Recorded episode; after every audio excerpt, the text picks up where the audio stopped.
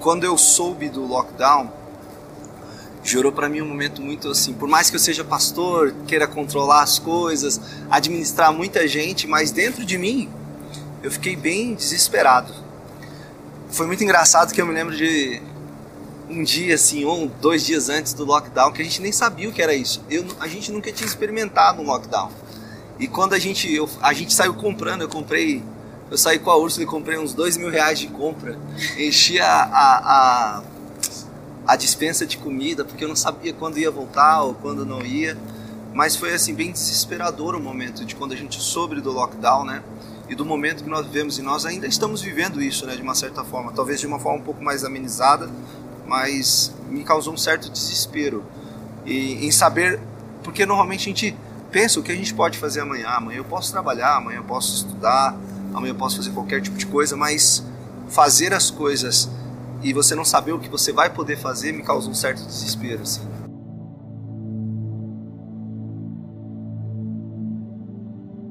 Todo mundo encontra um refúgio.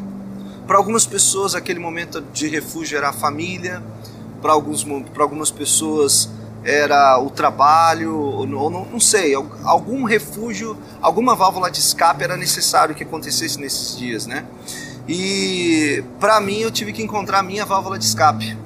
E foi algo sobrenatural, porque a, a, a maior válvula de escape que eu encontrei nessa pandemia foi exatamente a presença de Deus. Foi algo que mudou minha forma de pensar, mudou minha forma de, de ver a vida então eu acho que a maneira de, de como é que eu, eu, eu aprendi a, a, me portar, vamos dizer assim, com relação ao lockdown, eu acho que eu encontrei a melhor escape que eu posso dizer que é com toda certeza o que pode salvar a vida de qualquer um, né? Foi a melhor escape. Não que eu já, não que eu não tivesse, mas eu acho que isso intensificou. O lockdown se transformou para mim uma porta de entrada para algo que eu nunca tinha experimentado antes também muitas pessoas nesse período usaram né, é, a pandemia, o coronavírus como uma desculpa até para se afastarem sim. de Deus, sim, da sim. igreja.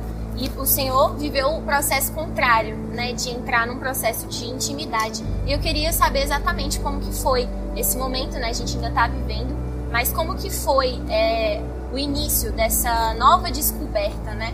Em meio a essa pandemia, uh, algumas coisas me levaram a buscar a Deus de uma outra maneira. Quais coisas, pastor? Então, crises, momentos difíceis, ah, eu acho que a, a, insegurança do amanhã, e isso me fez. Eu, eu precisava encontrar dentro de, de algo, algo ou alguma coisa um porto seguro. E sim, eu já tinha Deus como meu porto seguro, sim, eu já tinha Deus como a minha, a minha fonte, é tudo que eu, eu prego Deus há 16 anos, isso é muito bom, mas eu acho que a pandemia ela, ela, ela fez com que eu descesse um nível maior, ou subisse um nível maior, não sei como é que você vai administrar isso, mas a ideia seria essa. Eu acho que quando eu, eu me senti inseguro, eu descobri que a única coisa que eu precisava era de Jesus. Uau! A única coisa. A única coisa que eu precisava era de Jesus. E eu, inclusive, tem uma pregação minha que eu falo exatamente sobre isso que eu corri o mundo inteiro para descobrir que a única coisa que eu preciso é de Jesus. Diego, você não tinha essa percepção antes? Sim, eu tinha essa percepção antes. Mas é, é, muito, é, muito, é muito maluco isso que eu vou dizer. Mas eu já li a Bíblia algumas vezes. Eu já, eu já experimentei ler a Bíblia algumas vezes. E parece que, de alguma maneira, às vezes, alguns versículos, algum, alguns momentos que você vive, faz com que algo novo aconteça. E eu acho que dessa mesma maneira que acontece com a Bíblia, isso também pode acontecer no seu relacionamento com Deus. Eu, eu, eu, eu acredito que o homem não vive uma única conversão, ele vive várias conversões. Então eu acho que, é, eu acredito fielmente que a pandemia, para mim, eu, eu falo muito isso, e é até ruim falar isso, às vezes eu, eu me proíbo de falar isso, mas hoje eu vivo o melhor momento da minha vida no pior momento da história. Como que isso é possível? né? E como isso é possível? Às vezes eu fico até. Eu ouço as pessoas falarem, eu ouço as pessoas comentarem sobre coisas difíceis que estão acontecendo. Não que não esteja acontecendo coisas difíceis na minha vida, mas o que aconteceu foi que estar com Jesus me trouxe uma segurança tão grande. Me aprofundar nesse relacionamento dele me trouxe uma, uma, uma segurança tão grande que me fez isso, isso, isso simplesmente se espalhou sobre todas as áreas da minha vida. O meu casamento se transformou melhor, a minha vida profissional está muito melhor, todas as áreas da minha vida, o, o meu ministério, a, tudo que eu posso viver hoje se ficou muito melhor do que era antes. Então, assim, eu acredito que a pandemia, se ela é olhada por uma outra vertente, ela faz com que você tenha definitivamente uma nova perspectiva. É ruim? É. É difícil? É. Muitas pessoas importantes e que nós amamos se perderam por conta da pandemia? Sim. Mas eu acredito que por pior que a situação seja, você sempre pode tirar uma boa lição disso. E é exatamente o que eu experimentei. Eu falei assim, eu olhei para a pandemia e falei assim, o que essa pandemia pode me, me oferecer? O que essa, não é possível que eu vou passar aqui não sei quanto tempo dentro da minha casa e o que, que ela pode me oferecer. O Senhor tem vivido né, novas revelações que eu tenho acompanhado, né? O Senhor eu acompanho, sou da, da equipe do Pastor Curte, e ele compartilha muitas chaves. E eu queria que o Senhor compartilhasse algo que o Senhor teve um entendimento completamente novo durante essa pandemia. Foi muito engraçado que eu peguei o Covid, eu preciso falar isso. Eu peguei o Covid e minha esposa ela pegou primeiro, em seguida eu peguei. E nós ficamos, foi, eu, minha mãe estava né, numa época passando um tempo na nossa casa e nós, nos, nós resolvemos ficar isolados dentro de um quarto para não passar o Covid para minha mãe. Graças a Deus ela não pegou. Minha esposa pegou primeiro e eu fiquei dentro do quarto com ela, porque eu falei, não vou largar da minha esposa. Fiquei com ela dentro do quarto. E eu só fui pegar o Covid sete dias depois. Então, se eram para ficar 14 dias dentro do quarto, a gente passou a ficar 21 dias. E olha que engraçado. Nos últimos três dias, nos últimos, nos últimos 48 horas do Covid, que era o momento que eu poderia sair pelo quarto, eu falei, Senhor, eu, eu quero deixar aqui, isso, isso foi muito forte. E provavelmente, isso até me emociona um pouco. É, eu falei assim para Deus: eu não quero sair desse Covid a mesma pessoa.